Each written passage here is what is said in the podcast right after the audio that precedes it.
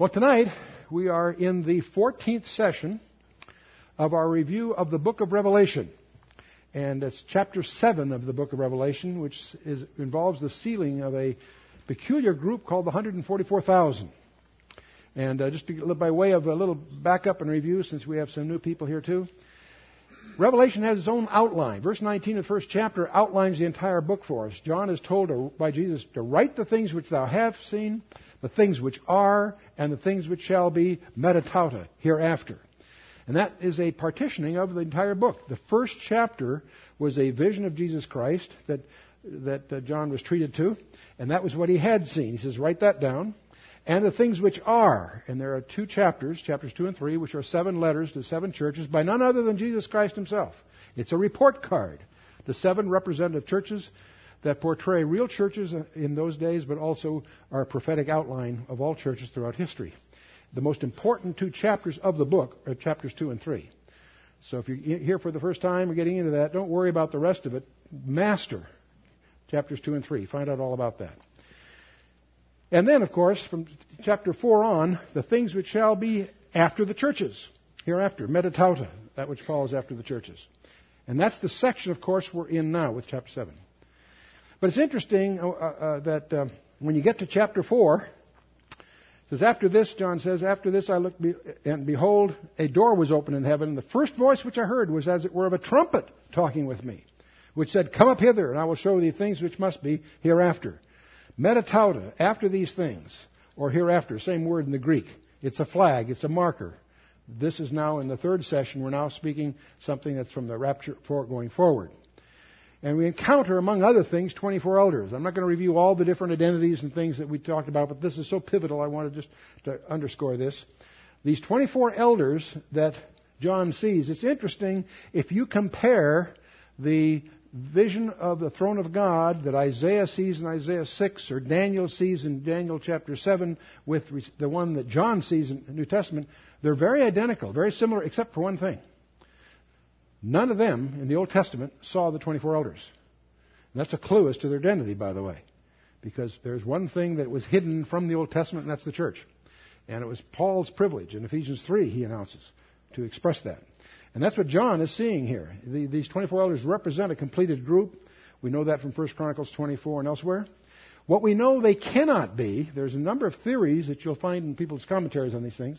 They're, they're making guesses, but we know they cannot be tribulation believers because they're contrasted with them in chapter 7, verse 13, which we'll see today.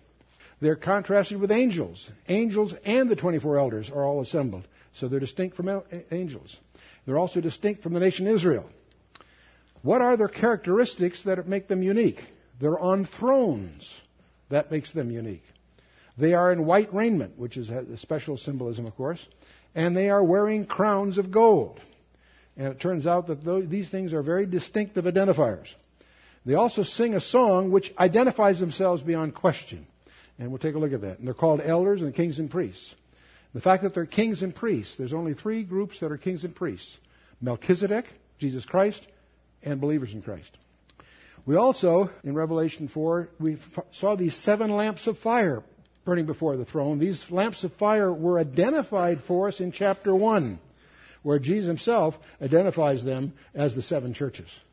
So the churches that were on the earth in chapter 1 are in heaven in chapter 4. These are just a number of reasons why we hold the view that uh, chapter 4 is identified with the rapture, and uh, you'll see other reasons why that all fits in a little bit here. From chapter 4, we go to chapter 5, and we have the high point of the whole book in many respects. The seven seals scroll emerges. John says, I saw on the right hand of him who sat on the throne a book written within and on the backside, sealed with seven seals. The fact that it's written on the outside or backside identifies as a will or a title deed, a legal document. And I saw a strong angel proclaiming with a loud voice, Who is worthy to open the book and to loose the seals thereof? And no man in heaven nor on earth, neither under the earth, was able to open the book, neither to look thereon. It had to be a kinsman of Adam. A kinsman issue is emerging here. And John, we don't know what's happening, but John does.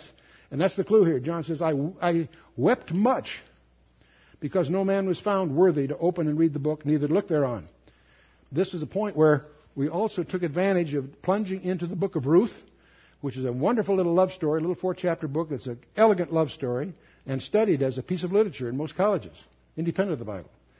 And yet it's also a prophetic model, if you will, of what is involved with a kinsman redeemer. You really won't understand a Goel or kinsman redeemer unless you understand the book of Ruth, and that's essential prerequisite to understanding what's going on here in the book of Revelation. A Goel had to be a kinsman. He must be able to perform the redemption. He had to be willing to perform the redemption, and he must assume all the obligations. That involved the redemption of land or the taking of a, a bride, a levirate marriage. And Boaz in the story, Ruth, of course, is the Lord of the harvest and the kinsman redeemer. Naomi is a type of Israel. She's exiled from the land, but through his redemption, she is returned to the land. And Ruth is the Gentile bride that he takes. All of this, of course, being incredibly predictive of God's plan of redemption. And so I commend you to study that if, if that's new to you. But then we get, notice something, something else I want you to notice from Revelation chapter 5 is that we, we notice from chapter up to chapter 4 the titles, there are 24 titles of Jesus Christ in the first three chapters. But they're all Gentile type identifiers, primarily uh, church type identifiers. But from chapter 4 on, from the rapture on, I want you to be sensitive, sensitive to the Jewishness of the book. There's a very strange shift of style. And here we see it already in chapter 5, verses 5, verse 5. One of the elders said unto me, and by the way, when the elders explained something to John, they're explaining something that's going on in heaven. When the living creatures, the cherubim, talk, they're explaining what's going on in the earth. So that's the linkage, by the way. One of the elders saith unto me, Weep not, behold, the lion of the tribe of Judah, the root of David, hath prevailed to open the book and to loose the seals thereof the lion of the tribe of Judah, the root of David. These are Jewish titles of who? Jesus Christ. Oh, Actually, of whom, I'm sorry. Okay, have prevailed to open the book and loose the seals thereof. And I beheld, lo, in the midst of the throne and the four beasts and the midst of the elders stood the Lamb as it had been slain, having seven heads and seven horns and seven eyes, which are the seven spirits of God, and so on. Again, we have the Lamb as the title of Christ. It was the title that John the Baptist introduced him as in his first public appearance. Behold, the Lamb of God that takes away the sin of the world. Twice, John the Baptist identified him that way. But I want you to notice these three titles, obviously of a Redeemer, but also in the Jewish or Messianic sense, if you will. Yeshua HaMashiach, the, Jesus the King. The lion, that was Jacob's first, final blessing on his sons in Genesis 49. The root of David. And he's the root of David and also the offspring of David. And so he confounded the Pharisees with that uh, apparently oxymoron or, or paradox. And he was the result of David's line, yet he was the one who brought David and the line itself into existence. And this whole issue, the root of David, was confirmed to Mary by Gabriel. And it's astonishing that most churches don't recognize the significance of that. That Jesus Christ is committed to sit on the throne of David. That throne did not exist during his ministry. Anyway, he came up, Jesus came up and took the book out of the right hand of him who sat on the throne. And when he had taken the book, the four beasts and the four and twenty elders fell down before the Lamb, having every one of them harps and golden vials full of odors, which are the prayers of the saints. I want you to notice they have harps, not palms. You say, well, what's that got to do with anything? Stand by, you'll see. There's a subtlety that's coming downstream here. And they sung a new song, saying, Thou art worthy to take the book, to open the seals thereof, for thou wast slain and hast redeemed us to God by thy blood out of every kindred, tongue, and people and nation. Notice that these 24 elders are not Jewish, necessarily. They are out of every kindred, tongue, people, and nation. And has made us to our God kings and priests, and we shall reign on the earth. That's the 24 elders. Us, us, we. They're identifying themselves by their song. And I want to caution you, there are Bible helps around that say, puts this in the second person rather than the first person. In other words, them. And that's only one of 25 manuscripts has that translation, and that was a, that's a corrupt translation out of Alexandria. No, it's clear that the, the, this song they sing identify beyond question who they are. But that should uh, even that's even confirmed by the first chapter. You may recall that John says, "Unto him who loved us and washed us from our sins in his own blood, and hath made us kings and priests unto God and his Father. To him be glory and dominion forever and ever. Amen." John himself is identifying himself with that same identity. Well, the order of events, you know, you will, you have by now studied the 70th week of Daniel. You understand the, the, the definition of that. The first half of that seven year period is a false peace. that's uh, in which the covenant that's enforced by this world leader is violated, and uh, he sets himself up to be worshipped, and that launches a period that Jesus himself labels as the Great Tribulation, three and a half years, and that's the, the definitive period for this is the 70th week of Daniel. Some people speak of a seven-year tribulation. That's sloppy definitions. The tribulation is a three and a half year second half of that period of time. Let's be precise if we're going to play this game. Armageddon, of course, is at the end of that. The rapture occurs sometime prior to that. Second coming interrupts the Battle of Armageddon. And Revelation chapter 6 through 19 is actually an expansion or a detailing of these tremendous events that occur within that seven year period, the so called 70th week of Daniel. And that's important to understand. Chapter 1 was a vision of Christ. Chapter 2 and 3, the churches, but they're now behind us. The harpazo, the rapture is taking place. And when you get to chapter 19, the fifth horseman of the apocalypse, the one riding a white horse that is Christ, not a pretender, will come, and, and that leads to the final few chapters, which lead to the millennium and heaven and so forth. While we're in heaven during this 70th week, there's apparently the Bema seat of judgment and also the marriage supper of the Lamb, which precedes his return.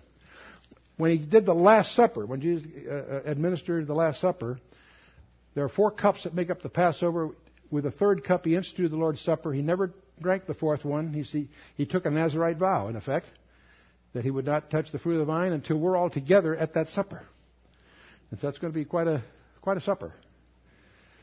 Dan Brown has a novel that purports that Jesus was married to Mary Magdalene. He's really mixed up. He's in for a big shock when he goes up before the judgment seat and discovers the guy in charge, the guy he's been libeling all these years. But uh, there, there is going to be a marriage supper, but it's something quite different than Dan Brown has any grasp of. And of course, at the second coming, we have the millennium, Satan being bound, and all of that that we'll deal with when we get to chapter 20. The Great Tribulation, very important for us to understand this. This, this, this term is defined by Jesus as he quotes from Daniel 12 where in Matthew 24 he quotes, For then shall be great tribulation, such was not since the beginning of the world to this time, nor ever shall be.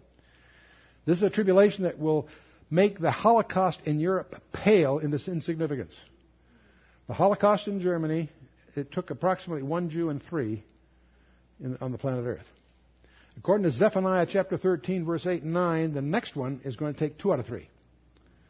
So it's going to be a time of trouble, a time of Jacob's trouble, very serious time. Except those days should be shortened. There should no flesh be saved. But for the elect's sake, those days shall be shortened. And the purpose of the tribulation uh, is in part explained in Hosea, the last verse of chapter 5, where God says, I will go and return to my place. Strange word for God to use. In order for God to return, he must have left it. I will go and return to my place till they acknowledge their offense and seek my face. In their affliction, they will seek me earnestly. And that's part of what's going on here. The nation Israel is going to be confronted, and when they petition his second coming, that's when he comes back, and they will. Understand some sequence of events here. Many people get confused about it. The tribulation doesn't begin until the Lamb opens the first seal of the seven sealed book. That starts the, the, the time of wrath, the time of tribulation. So far, so good. The Lamb doesn't receive the scroll to open until after the 24 elders place their crowns in the glassy sea. That point's made in chapter 4. The 24 elders and the seven lampstands are in heaven when the tribulation begins. In other words, there's a, there's a handful of not just inferences, pretty strong proofs of the identity that the, uh, the, uh, the church will not go through tribulation. Anyone that thinks the church goes through the tribulation has two problems. He needs to understand the mystical nature of what the Greek ecclesia really is, the, the, the, the mystery of the church. And the second thing, he has to, they have to understand what the purpose of the tribulation is. They're mutually exclusive for lots of reasons. But anyway, the tribulation begins, and we know it's God's wrath. Revelation 6, that great day of the wrath of the Lamb is come, and who will be able to stand? In fact, that question who will be able to stand, is answered by chapter 7 that we're going to get into. In the days of the, in the, days of the voice the seventh angel, when he shall begin to sound, the mystery of God should be finished. Revelation chapter 11, thy wrath is come. Revelation 15, the seven angels having the seven last plagues, for in them is filled up the wrath of God. The climactic, the climactic pouring out of the wrath are the seven bowls that will come to after the seven trumpets. And then on it goes, chapter 16 and so forth. And finally, in chapter 16, it is done. It is finished. The other expression that you hear bandied about a lot, we need to understand, is the term the day of the Lord. It occurs 30 times in eight Old Testament books, and it occurs three times in the New Testament. It is the period we're talking about here. It's the day of God, 2 Peter 3. The day of wrath, Zephaniah 1. The day of the Lord's wrath, Zephaniah 1. The day of darkness in Joel 2, and so forth. It's a common phrase in the Old and New Testament, but that's what we're talking about. And in chapter 1, when John opens the book and says, I was in the Spirit on the Lord's day, that's misleading. There are many commentators that miss the point. They think that means Sunday. No way. That's the day of the Lord. He is transported forward in time to the day of the Lord that all this is about. It's got nothing to do with the day of the week, actually. The opening then of the seven seal scroll occupied us in chapter 6, and we notice that there's a heptadic structure to the entire book. We have a seven seal scroll in chapter 6. We notice that in each of these groups of seven throughout the book, there are six, then a parenthesis. There's sort of a break where we take a break and talk about something else for a while. And then we go back to the seventh. We call that, uh, for lack of a better term, a parenthesis, if you will. When you get to the seventh one, it turns out to be seven trumpets. Again, between the sixth and the seventh trumpet, there's another parenthesis. This time, it's quite a parenthesis. Chapters 10, 11, 12, 13, and 14 are inserted that are sort of summary chapters that take a topic and expand on it. Babylon in one case, and Israel in another, and so forth. Very interesting chapters. And then we get to the seven bowls. And even in the seven bowls, if you have to look carefully, it's just a verse or two. But there's a parenthesis between sixth and seventh. So once you understand architecture, it helps. You know, it's interesting when you study hermeneutics, that is the study of interpretation. Most of our seminary materials are aimed after what you would call a Greek model. We think of prophecy as prediction and fulfillment. A prediction and fulfillment. That's the Greek mentality. The Hebrew mentality is different. It's Mishnaic, meaning prophecy is pattern. One of the things that the Hebrew writers are much more sensitive to is that God deals in patterns. The Hebrew calendar is their catechism. You really don't understand Jewishness until you really understand their calendar. The seven feasts of Moses, the three in the first month, and the three in the seventh month, and the, one, the strange one in between, and so on. And same thing here in the book of Revelation. Another aspect of its Jewishness, its pattern. The same pattern is imposed on the, on the scroll, the trumpets, and the bowls, and so forth. And so I commend that to you as you go to understand. Now, when we talk about the seven seal scroll, of course, the first four are famous because they're known as the four horsemen. When we published a briefing package on this, a series of them, we did one on each of the four horsemen, and then we did one on the fifth horseman. And I'm always, I'll never forget this. I was walking through the lobby or in the, the front office there, and somebody was calling in. Doesn't Chuck know there's four horsemen in the, in the apocalypse? And the person on the phone said, uh, "Yeah, but according to us, we try to give you more for your money." And uh, and obviously was kidding uh, because uh, the fifth horseman being the one in Revelation 19, and uh, we thought it would be it'd be improper to have four horsemen without taking the climactic horseman as part of the package. So we did. Anyway, the seven seal scroll. We talked. The first one was the, the white horse which is an impostor. It's not Jesus Christ. It's obviously a false conqueror. If it's Jesus Christ, he's traveling in bad company. then come the wars, famine and inflation, and death. Then we get to the martyrs as the fifth seal, and finally the global upheaval. And uh, we covered that last time, the, the six seals.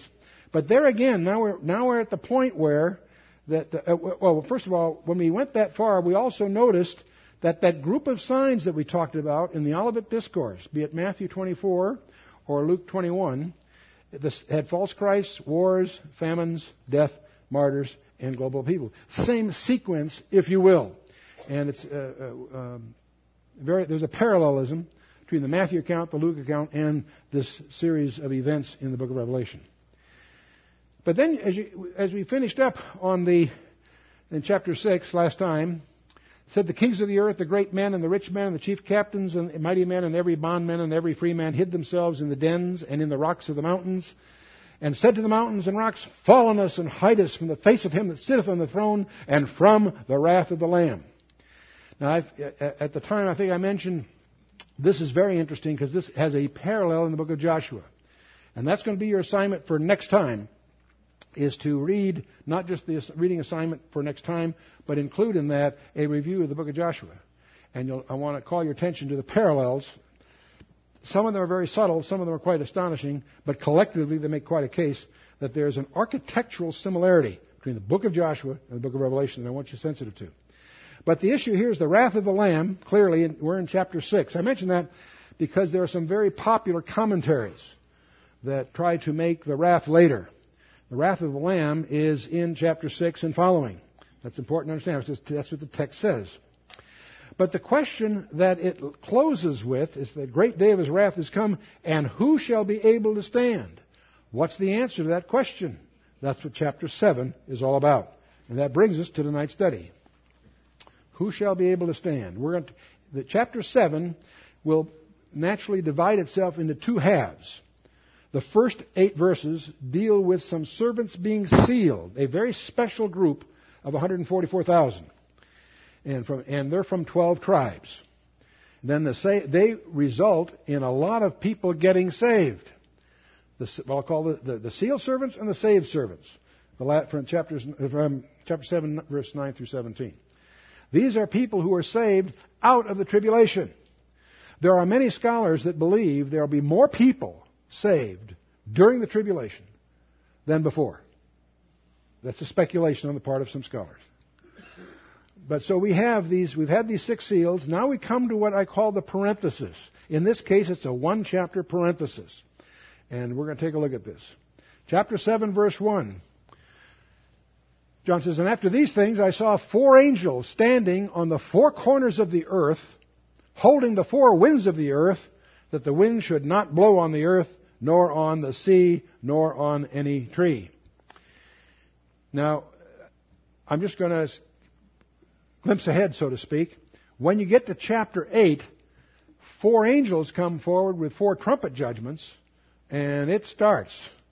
So these, I believe those are the same four angels. What's saying here, hey you guys, hold it for a minute. We got something you got to do first before you start. That's sort of the spirit of this thing. After these things, I saw four angels standing in the four corners of the earth, holding the four winds of the earth, that the wind should not blow on the earth nor on the sea. In other words, this is, it's sort of a freeze frame situation. Suddenly, all action, everything stops until the following takes place, which is a, a sealing procedure. Now, a lot of people make a big thing of the four corners of the earth and four winds of the earth. There actually are four corners of the earth, but I'm not going to get into that discussion magnetically and the rest. I can accept this as a figure of speech that is our colloquial. Just as we speak of sunrise and sunset, you can speak of sunrise and sunset without having someone bring Copernicus into the discussion, right? So, the same kind of a same kind of a thing. And by the way, if somebody ever does bring that into discussion, I'm one of these nuts that believe that the universe may be geocentric. It may astonish you to discover that there are serious scholars that believe that Earth is, that the universe is geocentric. When they do the Michelson-Morley experiment, they, they don't get a zero sum. It's a very close but not zero sum. So that raises some issues, but let's get, stay with the subject tonight. In any case, John says, I saw another angel sending from the east, having the seal of the living God. And he cried with a loud voice to the four angels to whom it was given to hurt the earth and the sea. See, that's what these four angels are going to do when we get to the trumpets in chapter 8. There's going to be a lot of hurt going on. In fact, the trumpets will be known as the judgment of the thirds because it gets three times that bad when you get to the bowls. Same pattern, more or less. We'll see when we get there. In any case, there's a freeze frame thing going on here, as I might express it. And this fifth angel says, Hurt not the earth, neither the sea nor the trees, until, apparently they will later, until we have sealed the servants of God in their foreheads. You know, this means a lot to me because I can remember as an impressionable teenager, and I was reading the Bible studies, I ran into a commentary that tried to say that, well, grass is really people, and this is really that, and all kinds of conjectural symbolism that was unjustified from Scripture. There are still people that take the book of Revelation especially and, and impute all kinds of fanciful conjectures into it. And it's easy to do in many respects. But it's interesting here, what this says, hurt not the earth, neither the sea nor the trees, until they have sealed. This implies that when we're talking the earth, the sea, and the trees, we're talking about the earth, the sea, and the trees. I might mention I have gone through 50 years of study. I have a, a very self. I'm a very self-indulgent guy when it comes to library things. I've collected books. I have probably I don't know, four, five, six thousand volume library. And I've gone through a lot of viewpoints. But I have to tell you that uh, as I progressed over these 50 years, as I, I've gone back to revise my previous views on certain things, it's always been in the direction of taking it even more literally than before. That Doesn't mean I'm right, but just so you know where I'm coming from. And John says, I heard the number of them which were sealed. And there were sealed 144,000 of all the tribes of the children of Israel. So there's 144,000. Now I don't know how many of you have had someone ring their doorbell, ring your doorbell with a long tie and a bicycle and whatever, and say that uh, usually in pairs, and try to explain that they're one of the 144,000. Well, there's two problems with that. The first one, if when they when they tell you that, ask what tribe they're from, and they won't have a meaningful answer. The other thing you might call to their attention is that when there is a convention of the Jehovah's Witnesses, they have usually a quarter of a million people. Well, that must mean there's a lot of them that are destined for disappointment. Okay? You can go with that where you want to. Let's move on. Verses 5 through 8. Of the tribe of Judah were sealed 12,000. Of the tribe of Reuben were sealed 12,000. Of the tribe of Gad were sealed 12,000. Of the tribe of Asher were sealed 12,000. Of the tribe of uh, Nephalim were, uh, or Naphtali actually, uh, were sealed 12,000. Of the tribe of Manasseh were sealed 12,000. Of the tribe of Simeon were sealed 12,000. Of the tribe of Levi were sealed 12,000. Of the tribe of Issachar were sealed 12,000. Of the tribe of Zebulun were sealed 12,000. Of the tribe of Joseph were sealed 12,000. And of the tribe of Benjamin were sealed 12,000. Now, why did the Holy Spirit detail this? Well, first of all, so we understand that He's literal. The 144,000 isn't a symbolic number. There's 12,000 of each of 12 tribes. That's why when the Holy Spirit talks about a seven year period, and each half is three and a half years, and each half is 42 months, and each half is 1260 days, I don't think those are symbolic. I think they're literal. Okay? I don't, I don't know what the Holy Spirit could do to make it more emphatic. We're going to encounter that in chapter 18. We're going to discover that there are 28 cargoes that are mentioned that are at risk. And I think they're detailed, 28 of them, so you know they're literal cargoes and they're literal people. So anyway, so uh, that's part of this. Now, you, some of you may uh, stumble from time to time because you'll see the name spelled a little differently. You need to realize that that uh, these names are transliterated. They're approximations of the way the Hebrew's pronounced, and sometimes they don't transliterate quite exactly the same way. Don't let that throw you. So here are the 12 tribes and the 12 thousands. Now, the 12 tribes, most of you, just let's, we're going to get into this a little bit because there's some issues here that I want to head off. But let's back up and refresh ourselves from our Genesis commentary Abraham, of course, married Sarah. Before Sarah had children, he had a child by, with Hagar by the name of Ishmael. We're not going to go down that path tonight. There's other issues. But from Sarah, he had Isaac. And then Isaac married Rebekah and had Esau. And again, we won't go down that path. And Jacob. Esau and Ishmael intermarry, so no one can track their genealogy clear to either one of them, frankly, but let's not go down that. Let's keep moving here. Jacob then marries two Leah and Rachel. He wanted Rachel, got Leah first, and had to go ahead and work another seven years for the one he really wanted. He loved Rachel more than life itself. But under Leah, he has four, his first four children. Reuben, the firstborn, who messes his life up because he messes around with his father's concubine, so he loses his right of firstborn. Simeon, and Levi, had other problems. Anyway, Judah ends up becoming the royal line before it's all over. Rachel, by this time, is getting pretty envious, and she realizes she's apparently not bearing, so she indulges in a procedure that was common in those days, and that was to use her handmaid as a surrogate wife. And so her handmaid was Bilhah, through whom she has Dan and Naphtali. Leah figures, gee, if that works for her, it could work for me, so she takes her handmaid and has Gad and Asher. By now, Rachel finally has a child, Joseph, her firstborn. Joseph is a prince. One of the most incredible stories in the book of Genesis, from about chapter 34 to the end, is all about Joseph. Well, by this time, Leah has two more naturally herself, Issachar and Zebulun. And then Rachel finally has Benjamin, but dies in childbirth, which makes Benjamin a mixed blessing for Jacob. He loves him because his youngest son, and yet he also was the means by which he lost Rachel. Joseph, of course, goes down to Egypt. You know the story. But down in Egypt, he takes a wife and has two children, Manasseh and Ephraim. And when they finally all get together in the big climax of that story, the father, Jacob, adopts his two grandchildren, Manasseh and Ephraim.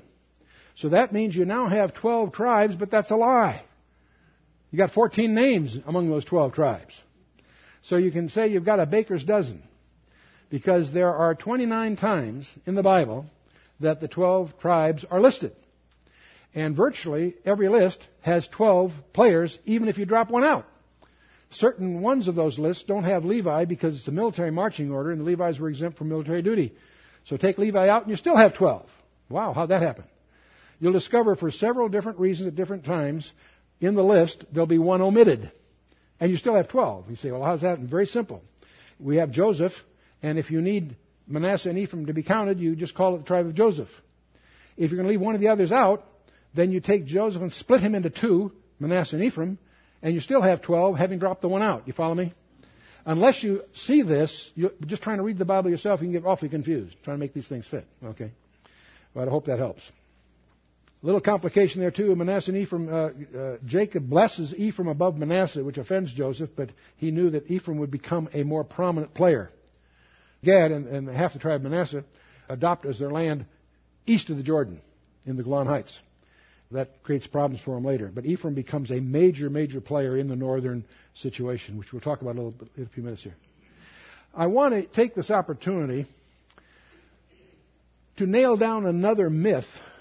One of the problems you have in Bible studies is not just trying to learn what's going on there, but to try to set aside myths and prejudices and presumptions that we bring to the study. It's important to set those aside and, and subject them to the test of the Scripture. There is a very popular myth, not just in literature, widespread literature, the so called Ten Lost Tribes. There are many people that um, study the Jewishness of the Scripture that get enamored with the Ten Lost Tribe thing, so much so that it's actually divided fellowships, tragically. There is no real biblical basis for the so called Ten Lost Tribes. The epistles of James, 1 Peter, others, are written addressed to the 12 tribes in the New Testament. So saying that, that if 10 are lost, is a, it will be certainly news to both James and Peter. There are prophecies of 12 tribes. Jacob prophesies over each of his 12 sons, and those little riddles are very enigmatic but very fruitful in terms of understanding the destiny of those 12 sons. Moses does the same thing. The book of Deuteronomy is basically three sermons by Moses before he dies. But in the last one, in Deuteronomy 33, he prophesies over each of the 12 tribes. And those are very instructive. In fact, in some respects, quite astonishing.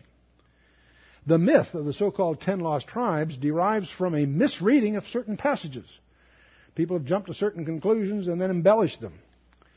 Let's take a look at how the land was divided, first of all.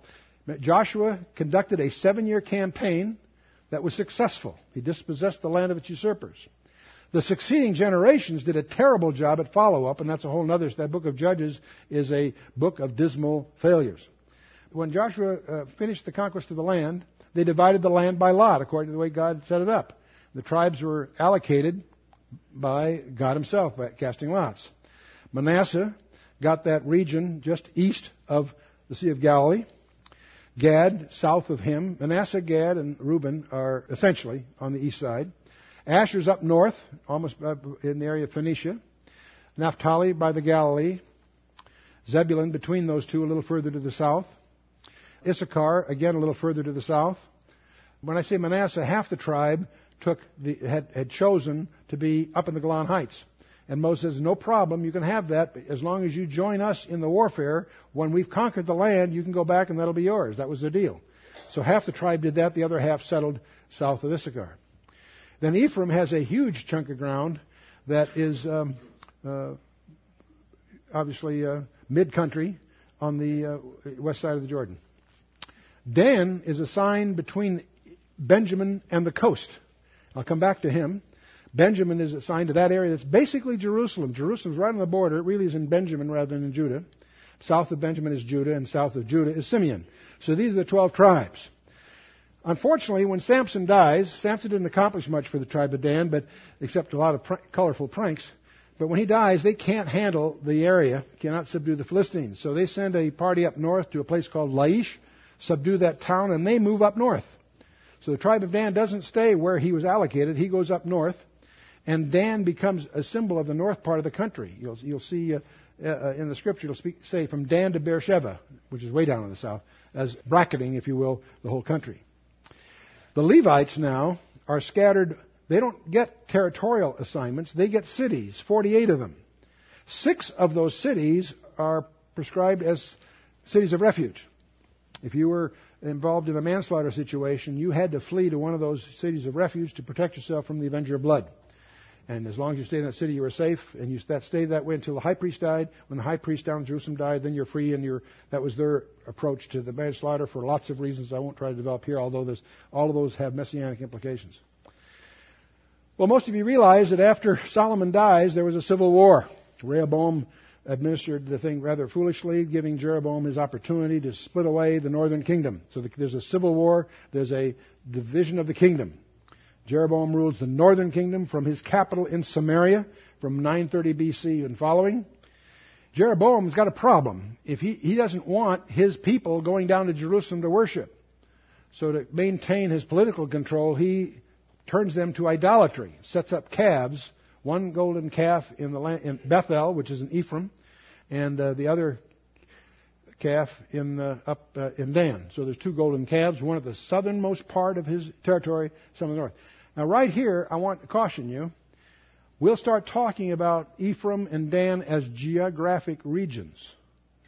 Don't assume that the geographic regions and the people of those regions stay fixed. That's where everybody falls into quicksand, so to speak. There is a region called Judah, geographic region. There are people that are not of the tribe of Judah going to live there. There's going to be commingling. So you want to be careful to discern the difference between the term, for example, I could say so and so is a Californian. I might mean that he's living in California, or he might have come from California. They're two different things, you follow me? So Jeroboam, to maintain his control, turns the northern king to idolatry. Now, if you were a Levite living in the north and discovered it was politically incorrect to be worshiping Mosaic Judaism, what would you do? leave. You'd pick up and move south, which is exactly what it says in 2 Chronicles 11, verse 14 through 17. The Levites migrated south. It also mentions that people who were faithful also did that, and I'll show you some of those in a minute. What it doesn't say, but I'm going to infer personally, that if you were in the south and you wanted to be an idol worshiper, you went where that's politically correct, right? No use being a Democrat in Republican territory, right? Move, right? Okay. Maybe a bad example, but anyway, go ahead. I want you to notice, even before the Assyrian captivity, that's coming later, substantial numbers from the northern tribes had identified themselves with the house of David. In 1 Kings 12 and 2 Chronicles 11, you find that there are people up there under Jeroboam's jurisdiction that still were emotionally and politically and personally committed to David. So they also are going to migrate.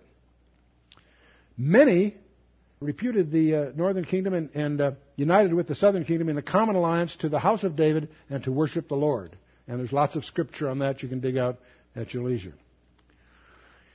Now, horrified that Jeroboam set up a rival religion with a golden calf worship at Bethel and Dan, many northerners moved south knowing that the only place acceptable to God was the temple on Mount Moriah. So if you were, so some people move south for political reasons, a lot move south for theological reasons. Okay, those who favored idolatry migrated north to Jerusalem. That's my inference. I think it's hard to re, uh, be hard to uh, refute that. Now, as, as time goes on, you get to Second Chronicles 15 when Asa reigned as king in the south, another great company came from the north. That's recorded in 2 Chronicles 59. I'm just trying to make the point there's intermingling of populations going on. Follow me? It's still the northern kingdom. There's still a region called Ephraim and Asher. These are regions. But the people living them are no longer purely of the tribe of Ephraim or whatever. You follow me? They're commingling. Years after the deportation by Assyria, the northern kingdom goes from bad to worse. The southern kingdom also goes downhill, but the, here and there, there are a couple of good, there are a couple of exceptional good kings. But it's one dynasty. Tribe of David all the way through the southern kingdom. Up north, there's 20 of them. There's murders and struggles for you know, over the s- several centuries. It's a mess. But God is the northern kingdom goes from bad to worse with very with no real exceptions. Under Jeroboam, they think they are well. In fact, they're materialistically having a great time, very prosperous. People have second homes. His armies did well. I, materialistically speaking, the northern kingdom was very successful, but not from God's point of view. And he commissions Hosea from the south to go there and give him his message. And Hosea goes up there and gives them the message that basically, because they had abandoned their heritage, even though God had provided their abundance and their prosperity, they had abandoned their heritage. Their disloyalty to Him is forcing God to vindicate His justice with judgment. And Hosea's message is one of announcing that God is going to use their enemies to wipe them out. And indeed, they will be conquered by the Assyrians, the northern group. I'll talk about that in a minute.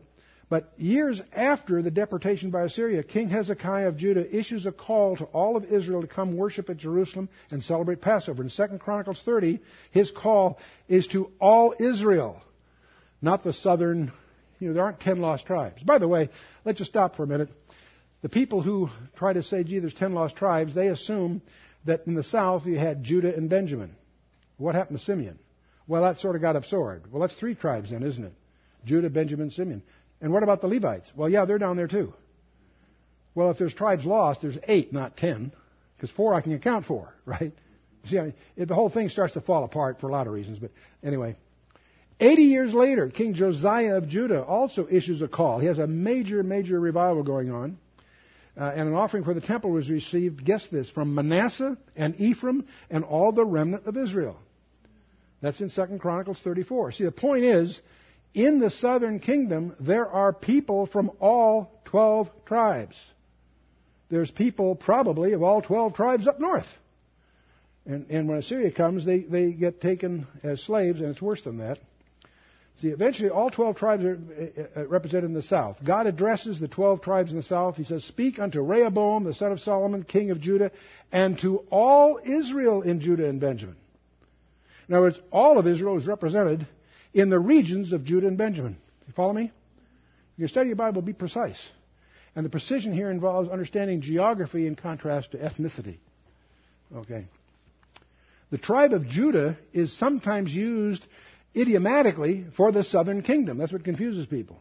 When they say the tribe of Judah is an idiom for the bulk of that, it's the house of Judah, what they really mean, which includes members of all tribes. And so, when encountering the tribal designations, it's important to distinguish between the territories allocated to the tribes and the people themselves. That's my point. Be sensitive to that. If you're sensitive to that, all this will become very clear. Now, finally, of course, the northern kingdom falls. 724, Shalmaneser V besieged Samaria for three years. King Hosea of Israel attempted to revolt against his paying Assyrians a tribute money. He had a treaty with Egypt that didn't help many. And uh, finally, Jeroboam's capital, which was Samaria, fell in 722 BC. Remember, Samaria was the capital of the northern kingdom. 722. In 721, Sargon II seizes power within the Assyrian community. The Assyrians pulled down the towers, took 27,290 captive, and placed the Assyrian ruler over the city, and then looted it. And uh, by the way, they have, um, uh, in Biblical Archaeologists in 1943, they have archaeology that supports all this. They found records of all this, this whole thing. 2,700 and 290 captives and 50 royal chariots. But what's interesting is less than one twentieth of the total population was deported. The rest were commingled with captives from other places. And that's, that was the, uh, see, the Assyrians had an infamous policy of mixing their conquered peoples. And That was their approach to avoiding a revolt. By commingling captives of different ethnic backgrounds, there was less likelihood of camaraderie, and, and, and that, was, that, was their, that was their concept. What this means is, is that the political entity of the northern kingdom is gone forever. There is no more northern kingdom. There are people that may have genealogical links, you know, going back, whatever.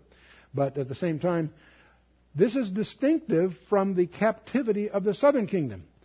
Babylon is going to conquer the Assyrians, and then Babylon is going to conquer the southern kingdom. But that captivity is different because it is accompanied by a promise from God that they'll return.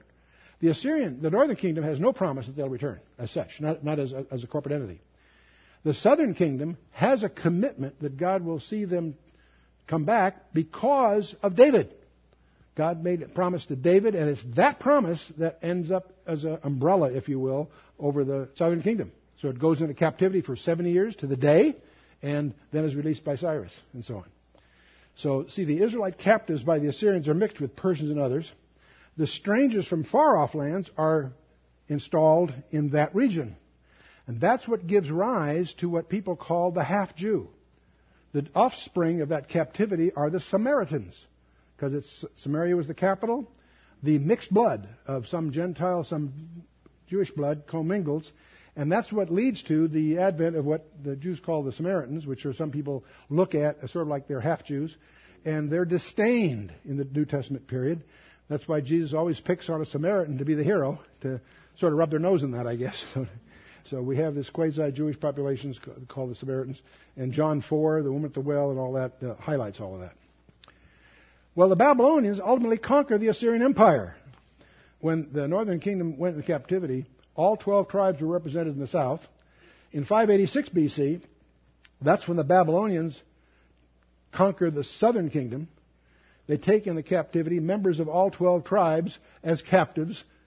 And most scholars assume that the Babylonians commingled their captives.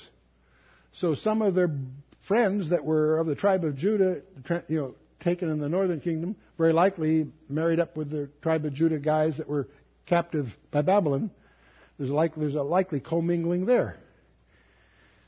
So the descendants were captives uh, the, of the north were probably again commingled with captives of the south.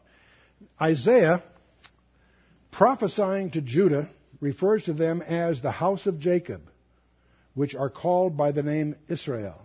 That's, those are Isaiah's words. See, the other thing I want to guard you against, there are people that say, well, the term Jew refers to the tribe of Judah. The term Jew and Israel, Israelite, and House of Jacob are synonyms. And I'll show you. Don't, don't fall in the trap of assuming that those are uh, uh, distinctives. There's commingled terminology. Even before the death of Rehoboam, God looked upon all as a unity, seeing, quote, all Israel in Judah and Benjamin. He's speaking to the southern kingdom, but he's embracing all of Israel in that nomenclature. After the Babylonian captivity, the, the terms Jew and Israelite are used in the Word of God interchangeably. Ezra calls the returning remnant Jews eight times and Israel 40 times. There's not distinctives here. They're equivalent terms as far as Ezra is concerned. Ezra also speaks of all of Israel in these passages. And you can go through them and take a look at it sometime. Nehemiah calls them Jews 11 times and Israel 22 times. See, Israel can be used denotatively to mean the northern kingdom, but it can also be used connotatively to mean the whole enchilada. Nehemiah speaks of, get this, all Israel being back in the land in Nehemiah 12, verse 47. The remnant that returned from Babylon, by the way, when Cyrus conquers Babylon and turns and, and gets this letter shown him by Daniel, this letter to him from, uh, in the book of Isaiah, written calling him by name, he's blown away. And he gives them authority to go home, gives them, makes a donation to the temple, and gives them financial incentives to go home. Less than 50,000 take advantage of it. The rest of them are comfortable, they stay there. Babylon becomes a major Jewish center in the centuries later. The remnant that returned from Babylon is called by Malachi chapter 1 verse 1 as the nation. As far as God is concerned, they represent the whole nation. In the New Testament, we find the same thing. Our Lord is said to offer himself to the nation, the lost sheep of the house of Israel. Lord doesn't even know that there's ten tribes lost. The New Testament speaks of Israel 75 times in 73 verses.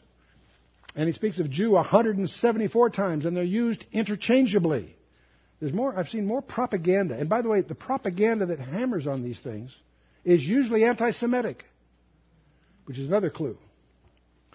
Acts 26, verse 7, and the Epistle of James is written, he speaks of the 12 tribes. They don't know that there's 10 missing somewhere. Anna, remember Anna? She knew her tribal identity. She was of the tribe of Asher.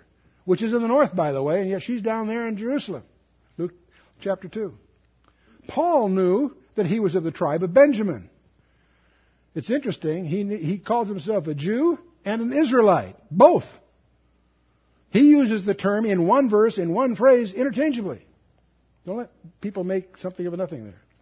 And Peter cries, Ye men of Judea, in Acts 2.14. Ye men of Israel, in Acts 2.22. All the house of Israel, in Acts 2.36. Here's Peter in just one chapter, three times using those three terms, obviously as synonyms. Now they are regathered as one. The dry vision thing of Ezekiel 36 and 37 speaks of Judah, which some people call Jews, and Israel, ten tribes, are joined as one at the regathering, and that's happening, that's true today. So the, the people who uh, hammer this ten tribe thing are going down a path that's contrary to the Bible and will lead to contrary to biblical conclusions. In and of itself, it doesn't look that insidious, but in fact, the places it ends up ends up being anti-Semitic. And by the way, the total physical descendants were not the people to whom the promises were made, and that's emphasized in Romans chapter 9. You can dig that out on your studies. Well, let's get back to the sealing of 144,000. We ran through those verses there, and we saw these 12 tribes. And one of the first things that strikes even the superficial student is wait a minute, there's, a, there's at least one missing. Wrong, there's two missing. Where's the tribe of Dan? You see the tribe of Dan there? We got Judah, Reuben, Gad, Asher, Naphtali, Manasseh, Simeon, Levi, Issachar, Zebulun, Joseph, Benjamin. But Where is the tribe of Dan? It ain't there. Why? A lot of good reasons I'll come to. But let me show you something else before we're through. There's another tribe missing. Where is the tribe of Ephraim? It's not there either. Well, it is and it isn't. It's hiding, and I'll show you that in a minute. First of all, why not Dan? Where, why isn't Dan here? Well, first of all, you may recall Jacob in his famous prophecies over all 12 tribes in Genesis 49. When he gets to Dan, he speaks of him as a serpent. That causes the tribe of Dan to take on a symbol. Ahiezer, the head of the tribe of Dan, is not too excited about having a serpent be his tribal standard. So he has a serpent in the mouth of an eagle. That's a little more comfortable to him. And that's how the eagle ends up over time becoming the symbol of the tribe of Dan, because the serpent ultimately gets dropped and uh, as they have their tribal standards, the serpent is, is implied by the eagle, but it, that, uh, that's anyway, that's the way that goes. Moses says something very strange. It, always, it missed me until relatively recent years. In Moses' prophecy in Deuteronomy 33, he also prophesies over each of the tribes. And when he gets to Dan, he says, Dan will leap from Bashan. It didn't strike me before because I didn't realize that when Moses' day, that was before Joshua. That was before the land was allocated. And the land was allocated where Dan was down by Benjamin, between Benjamin and the ocean. Couldn't handle it.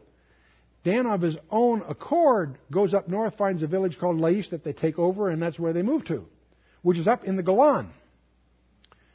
So indeed, Moses predicts they're going to leap from the Bashan. That's wild. What's that all about? Well, it turns out when you get to Deborah in uh, the book of Judges, they have this big fight with Sisera, and she's applauding the tribes that help, and she disparages the tribes that didn't, and she disparages Dan, who wouldn't even leave his ships because of his cowardice or whatever. Wait a minute, what's Dan doing in ships? And why is he helping? See, he has spun out his interests away from Israel long before the Assyrian invasion. He has spun out on his own long before. He left the allocated territories, and uh, in Judges 5:17, Deborah highlights the fact that he apparently has become a seafaring tribe, operating out of the coasts. There's evidences that he uh, populated portions of it all through Europe. It's interesting that in First Chronicles, the first eight chapters are a detailed genealogy of the 12 tribes, and you'll find that Dan is missing. You also discover, it's no surprise, that he's not protected or sealed uh, in the tribulation, which is why we're getting into this here. It's as if, by the way, if you go through the Bible, you'll discover it's almost as if the Holy Spirit has a grudge against Dan from the beginning. All the way through the Scripture, he seems to get the worst of the prophecies, the worst position in the chronologies, and so on. He's the tribe through which idolatry entered the land. And that's, of course, detailed in Leviticus 24 and Judges 18 and elsewhere. He was, his tribe was a leader in apostasy under Rehoboam in 1 Kings 12. When Jeroboam is, is rebelling against Rehoboam, Dan is part of the apostasy. He's way up north. He's part. In fact, he's one of the sites of the golden calf. Jeroboam puts a golden calf there. He's also a leader in the apostasy a hundred years later in 2 Kings chapter 10. He's called the voice of calamity in Jeremiah 4 and Amos 8. And he's cursed in Jeremiah 8:16. Idolaters have their name to be blotted out according to Deuteronomy 29. This is I don't want to, I didn't want to take all of these and drag us drag you through them this evening, but I thought this one was important enough. Let's take this one.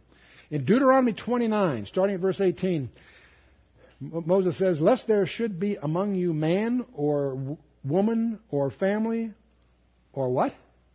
Or tribe whose heart turneth away this day from the Lord our God, to go and serve the gods of these nations, lest there should be among you a root that beareth gall and wormwood. And it come to pass that when he heareth the words of this curse, that he bless himself in his heart, saying, I shall have peace, though I walk in the imagination of mine heart, to add drunkenness to thirst. The Lord will not spare him. But then the anger of the Lord and his jealousy shall smoke against that man, and all the curses that are written in this book shall lie upon him, and the Lord shall blot out his name from under heaven. And the Lord shall separate him unto evil out of all the tribes of Israel, according to all the curses of the covenant that are written in the book of the law. Now, so Dan's got a plateful, huh? And yet we know from Genesis 49 that he will judge his people as one of the tribes of Israel. So he does have a destiny despite all this. Dan inherits land in the millennium. So his, his deficiency is that he will not be protected during the tribulation. But apparently the ones that do survive will inherit, but they'll do it the hard way, if you will. Because he inherits in Ezekiel 48, which describes the allocation of land in the millennium. Well, we have these 12 tribes. I want you to notice something here. One of these tribes is Manasseh, and one of these tribes is Joseph. Well, now wait a minute. Joseph is the sum of Manasseh and Ephraim, right? So if you already have Manasseh, then Joseph minus Manasseh equals Ephraim. Okay? You, you, understand what I'm saying? See, in other words, you've got Manasseh in column one. When you get to column two, next to the last, you've got Joseph, but all that's left is what? Ephraim. So Ephraim's there, but undercover, sort of. Why? Because Ephraim, in effect, is also omitted in the sense. It's referred obviously only elliptically. It was also associated with Jeroboam's idolatry. When he puts a cat, golden calf at Dan, he also puts one at Bethel. That's in Ephraim. In fact, it's at the southern, southernmost border of Ephraim. So the two golden calves bracket the northern kingdom by intent. Well, let's continue with Revelation chapter 7. After this I beheld, and lo, a great multitude which no man could number, of all nations and kindreds and people and tongues, stood before the throne, before the Lamb, clothed with their white robes and palms in their hands. We've changed subjects here. Verse 9 starts the second half of this chapter. First half dealt with 144,000, 12,000 from each of the 12 tribes. Supernaturally protected evangelists, apparently, because this is the fruit of their uh, ministry after they get sealed, John now says, he says, After this I beheld, and lo, a great multitude which no man could number. Wow. Of all nations, not just Jews, all nations, and kindreds and people and tongues, stood before the throne and before the Lamb, clothed in white robes. They have the righteousness of Christ. They have palms in their hands. This is a different group than the redeemed we saw represented by the elders. Okay? And cried with a loud voice, saying, Salvation to our God, which sitteth upon the throne and unto the Lamb. The 24 elders sang a new song. These cry with a loud voice. I don't want to split hairs here, but it's apparently something a little different. And all the angels stood round about the throne, and about the elders, and the four living creatures, and fell before the throne on their faces and worshiped God. Here's a place where we know that the elders are not angels. Why? Because here are all the angels and the elders. They're distinct and then the four living creatures. Saying, Amen, blessing and glory and wisdom and thanksgiving and honor and power and might be unto our God forever and ever. Amen. Blessing and glory and wisdom, thanksgiving, honor, power, and might. How many are there? Don't count. How many? Seven. Good guess. You'll notice in these antiphonal prayers, they always escalate You start out with four, then a little more, and a little more until you get to the complete seven. Here's the complete seven. Be unto our God forever and ever. Amen. Amen? Amen. amen. Don't be shy of saying amen. It's scriptural. And one of the elders answered, saying unto me, What are these which are arrayed in white robes, and whence came they? And John's getting an oral quiz here. And I said unto him, Sir, thou knowest. In other words, beats me. and he said unto me, These are they which came out of the great tribulation which have washed their robes and made them white in the blood of the Lamb. So these are redeemed, but they're not like the redeemed of the elders. The elders are redeemed up to the rapture. These are redeemed out of the Great Tribulation. How? By the ministry of the 144,000, for starters. Can you imagine 144,000 Jewish evangelists with the zeal and the knowledge and of all things the Holy Spirit? well, the Holy Spirit's taken out of the world at rapture. Yes, in the sense of his containers. The Holy Spirit is very busy during the tribulation. No one's saved but by the Holy Spirit. But not in the sense that we have him indwelling us today. It's a different, it's more analogous apparently to the Old Testament dispensation. Therefore are they before the throne of God and serve him day and night in his temple. 24 elders are ruling as kings and priests on thrones. These guys serve him day and I'm not knocking serving him day and night in his temple. Don't misunderstand me. But I want you to notice there's a difference of, of degree here between everybody wants to be everybody wants to be one of the 144,000. Well, welcome to it. I'd rather be one of the 24 elders, or at least be represented by them. You follow what I'm saying? I think. And he that sitteth on the throne shall dwell among them, and they shall hunger no more, neither thirst any more, neither shall the sun light on them, nor any heat. For the Lamb which is in the midst of the throne shall feed them and shall lead them into living fountains of waters, and God shall wipe away all tears from their eyes. I have an interesting question. I may put on an exam someday. If there's no hurt, no illness, there's no lack of food, etc., etc., etc., why are they crying about? Why are there tears at all given of the foregoing? I think they're weeping over lost opportunities. I think they probably are analogous to Schindler at that last scene of Schindler's List when he realizes his lapel or ring, whatever it was, could have saved one more. Lost opportunities. However successful, is always the grief over the one lost. And I looked, and lo, a lamb stood on the Mount Zion, and with him. Now, I'm shifting now. I'm going to give you a quick glimpse.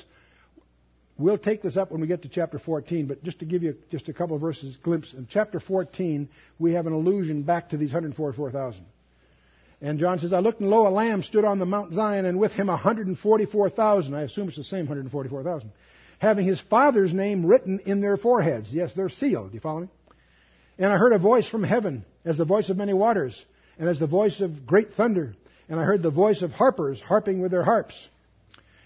And they sung, as it were, a new song before the throne and before the four beasts and the elders, and no man could learn that song but the 144,000 which were redeemed from the earth. These are they which were not defiled with women, they are virgins. These are they which follow the Lamb whithersoever he goeth. These were redeemed from among men, being the firstfruits unto God and to the Lamb, and in their mouth was found no guile, for they are without fault before the throne of God. Couple of contrasts here. The tribulation saints, which are the, don't confuse this with 144,000, it's the fruit of the 144,000's efforts. They're not crowned. They have palms in their hands. They're saved out of the tribulation. They stand before thrones and they serve him day and night. That's the tribulation saints. Those are saved in the tribulation. They were not recognized by John. One of the elders had to explain who they were. So that means he's not, John's not among them. See? The 24 elders are crowned. They have harps, no palms. They're kept out of the tribulation. They sit on thrones rather than stand before them. And they reign as kings and priests. So I'm just, I want to highlight the 24 elders are redeemed the tribulation saints are redeemed, but they're two different groups. That's the main point. Many people get those confused. Well, we have the heptadic structure of Scripture. We went through the seven seal scroll. We now have gone through the little parenthetical chapter before the seventh seal. Chapter 8, verse 1 is going to introduce the seven trumpets. And as we go through those, we'll discover there's a group of chapters, 10 through 14, that will be the parenthetical break, if you will, change of subject, if you will, between trumpet 6 and trumpet 7. When the seventh trumpet introduces four, uh, seven bowls, and there's even a little break between the sixth and seventh of those. That's what we call the heptadic structure, the sevenfold structure. And that's just a glimpse of it. There's far more to it. For your next session, obviously, I'd like you to read Revelation chapter 8. Those of you that are ambitious might also want to read uh, chapter 16 with the seven bowls and see some parallels, but we'll deal with that. The other thing you might do in preparation for next time is you might read the book of Joshua. If you have time, read the whole book because it's relevant to what we're going to talk about. But especially the last few verses of chapter 5 and then all of chapter 6, which deals with Jericho. And the seven trumpets, I'm, I, am going to suggest, echo what happened in Jericho. And uh, we'll talk a little bit about that next time. One of my hypotheses is that the book of Joshua is an architectural anticipation of the book of Revelation. Yehoshua, Joshua, is a variant of Yeshua or Jesus. He's a military commander dispossessing usurpers in both cases. There's a seven year campaign against seven of an original ten nations. The Torah is ignored in Jericho. The Sabbath is ignored. The Levites are involved even though they're not supposed to go to war. And uh, Joshua first sends in two witnesses before anything else. Then there are seven trumpet events we'll talk about next time, which are preceded by silence in heaven for half an hour. I want you to notice how that might be echoed in the Joshua account in chapter 6. The enemies they're facing confederate themselves against the leader in Jerusalem who calls himself Adonai Zedek, the Lord of righteousness, who is ultimately defeated with hailstones and fire from heaven and signs in the sun and the moon. The long day of Joshua fits in there, chapter 10 and so forth. And of course, the kings hide in caves. Rocks fall on us. Uh, uh, the same phrase we heard in chapter 6. So, not a big deal. If you see it, great. If you don't, don't worry about it. I can't find any commentator that agrees with me, so I'm probably wrong, but I, I tend to see a parallel, and I'll leave it to you whether you see one or not. But tomorrow, next time together, we will be exploring seven trumpet events from chapter 8 and 9. 8 and 9. And so, with that, let's stand for a closing word of prayer. Interesting stuff. But you may notice kind of a change of style once we left chapter 2 and 3, of course, which is the most important chapters for you and me. Chapter 4 and 5 are exciting because you're actually in the presence of the throne of God. But from chapter 6 on, you'll have to excuse me if we begin to get a little academic, a little distant, a little less concerned with precision of interpretation, because it won't matter to us. It's going to be a handbook for those that miss the boat. We need to understand that there is a fallacy that some people indulge. Is that if you don't accept Jesus Christ before the rapture, you've got a second chance after. I won't build the whole case now, but let me just tell you frankly, there are very competent theologians that believe that's a dangerous, dangerous fiction. If you turn down Jesus Christ before the rapture. Second Thessalonians 2 indicates that you will be given over to a delusion and believe the lie. God will, that will be God's way of dealing with this. If you are going to avoid chapter 6 and following, you want to make sure where you are right now. Because whether the rapture comes tomorrow or whether there's some other event that God forbid should take you out of the picture, do you know where you'll be? I hope that you're one of us who is 100% convinced that you will observe the goings on of chapter 6 and following from the mezzanine. And these things are indeed academic to you. They're a blessing to study for many reasons, but you presumably can feel justify a certain detachment from chapter 6 through 19 because you won't be there. You'll be busy with other events that are also detailed in the Scripture. But the way you do that is to be sure of your position in Jesus Christ. It's not what church you go to. It's not how much of the Bible you may have memorized or any of that kind of stuff. It's all about a personal relationship. And I'm pausing on this a little bit tonight because there's another aspect that I encounter as I travel that we need to also be conscious of. just because I believe I can prove to you beyond any reasonable doubt that the church will not experience the Great Tribulation. That does not mean there aren't very dark times on the near horizon for this country.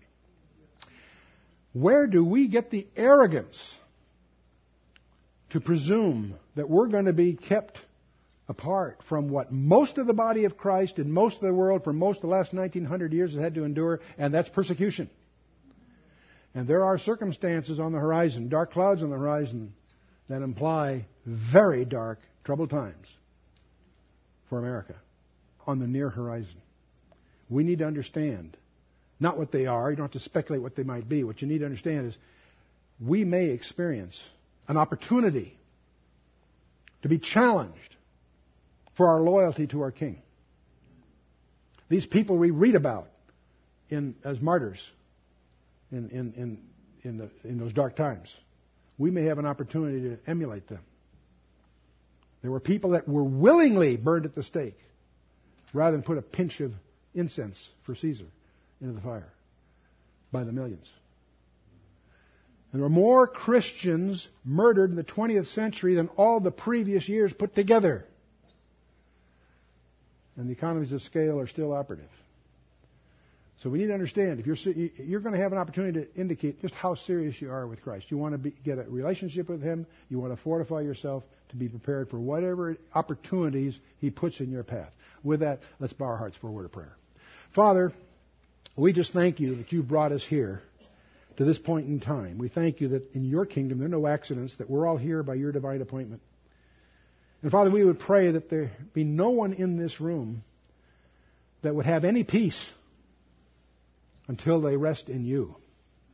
We pray, Father, that your hand would be firm on each one of us and to draw us ever closer to you, Father. Help us to really grow in grace and in the knowledge of our Lord and Savior. Help us, Father, through your Holy Spirit, to be more fully committed stewards of these incredible treasures you put before us. We pray, Father, that through your Holy Spirit, you would make each of us more fruitful stewards for your kingdom. We pray, Father, that you would illuminate for each of us specifically what you would have of each of us in the days ahead that we might be more equipped, more fruitful. Oh, Father, we just commit ourselves into your hands without any reservation whatsoever. In the name of Yeshua, our kinsman redeemer, the root of David, the lamb that was slain, indeed, the lion of Judah in whose name we do pray. Amen.